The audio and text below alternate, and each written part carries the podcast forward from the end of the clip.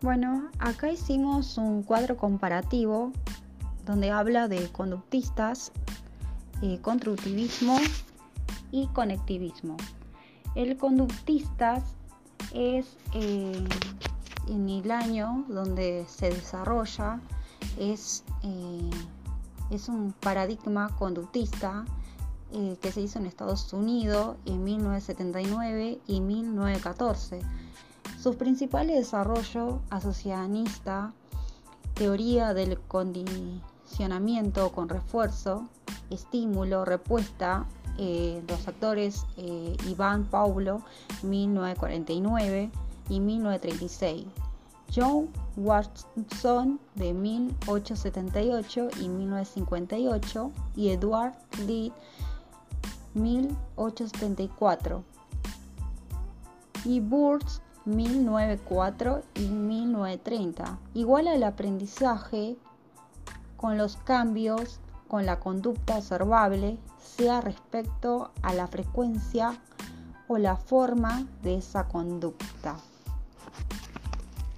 Esto eh, pone el énfasis en la importancia que tienen los sistemas de, de castigos y recompensa la importancia de fraccionar lo que hay que entender por en, porciones y pequeñas. La planificación programada de la enseñanza con fichas, objetivos detallados en lo que sea muy fácil determinar si se han logrado o no esto, etcétera.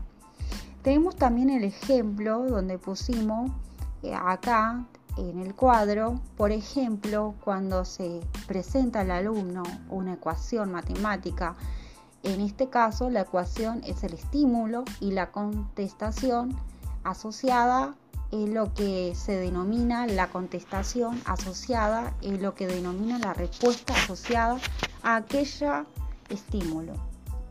Constructivismo, por otra parte, es donde habla, no niega la existencia de un mundo real, pero postula que lo que conocemos de él, surge de la interpretación propia de nuestra experiencia, la paradigma histórica.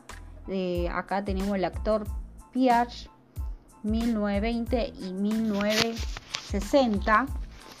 Dentro de la teoría constructivista también tenemos el conectivista los, los constructivistas inciden que el conocimiento es una construcción que hace el, el aprendiz.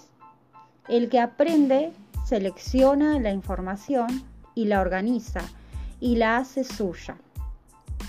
Es el que tiene unos conocimientos ya sentados y el que sobre ello irá aprendiendo cosas nuevas. Cosas nuevas. También por otra parte tenemos conectivismo. Conectivismo, con la aparición de la web de 2,0 fue necesario una didáctica modernizada que permitiera potenciar la posibilidad de estos nuevos Internet. Paradigma conectivista es el año 2000, el actor 100. Esto es una eh, donde los conectivistas conectivistas enriquecieron la visión del aprendizaje real, resaltando la importancia que tiene el nivel de desarrollo intelectual de la persona, las relaciones sociales, las influencias culturales, etc. De estas escuelas proceden ideas hoy muy comunes en la enseñanza, como son la importancia que tiene la acción en el aprendizaje, que no es solo una cuestión de estudio puramente intelectual, sino también de manipulación de objetivos prácticos, reflexiva diálogo de objeto, práctica reflexiva y diálogo intercambio de lo que aprende. Acá tenemos también el ejemplo a modo de panorámica, durante el año 2015 se desarrollaron 12 eventos y capacitaciones que agruparon un total de 1.267 alumnos por una estación de 478 horas de actividades.